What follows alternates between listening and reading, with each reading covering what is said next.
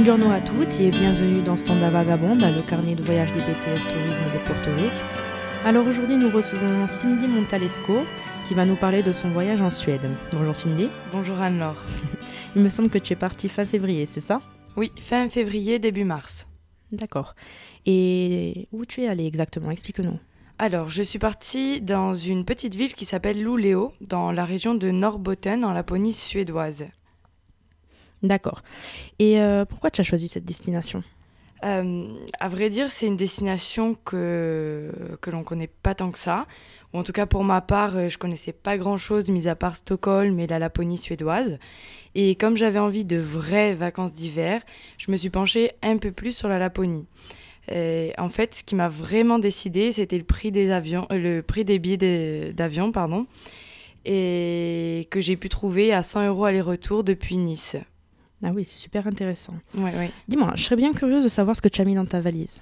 Bon, forcément, j'y ai mis des vêtements d'hiver, hein, euh, des chaussures de rando, toujours indispensables, euh, un guide du routard, comme tout bon touriste qui se respecte, et toute ma soif d'aventure.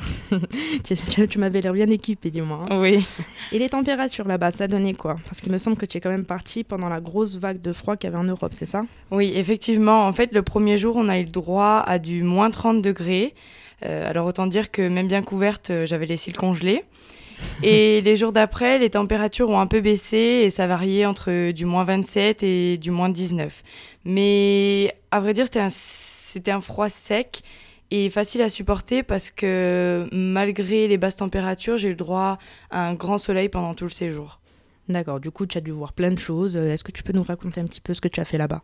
Oui, alors, euh, bon, bien évidemment, j'ai visité la ville en elle-même et j'ai vraiment adoré la cathédrale qui est absolument magnifique. Elle est d'une couleur un peu orangée qui ressortait vraiment au milieu de ce décor enneigé et qui a été construite dans un style euh, néo-gothique épuré. Donc, c'est vraiment une très très belle euh, cathédrale.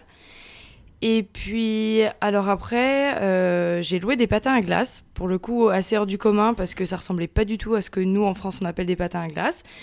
Mais je me suis lancée à l'aventure et euh, je suis partie euh, en fer sur la mer Baltique, qui baigne en fait la ville de Luleå et qui, à cette période-là, est complètement gelée. Donc, euh, donc c'était vraiment sympa. En plus, il faisait vraiment beau. Il y avait du monde. Il y en avait qui faisaient de la luge, d'autres du patin à glace, d'autres qui juste allaient marcher. Et c'était vraiment sympa et convivial comme ambiance.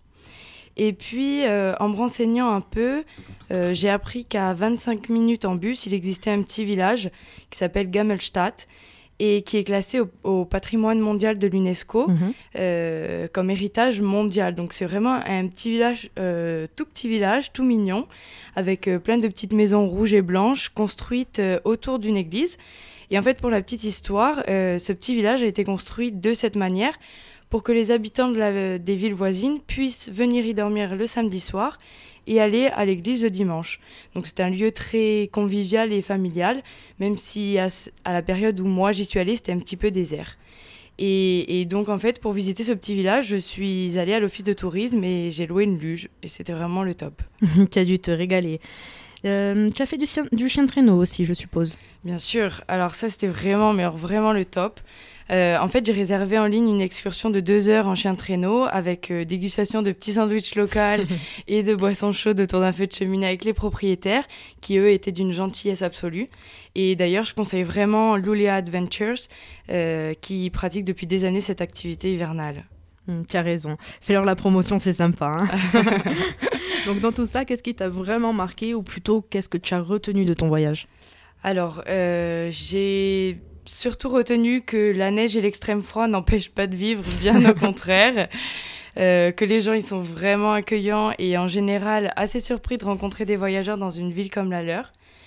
Et j'ai aussi retenu, ou- enfin moi ou mon compte en banque, que la vie y était un peu chère, surtout au niveau de la restauration, mais euh, ça vaut réellement le, le coup d'aller y faire un tour. D'accord.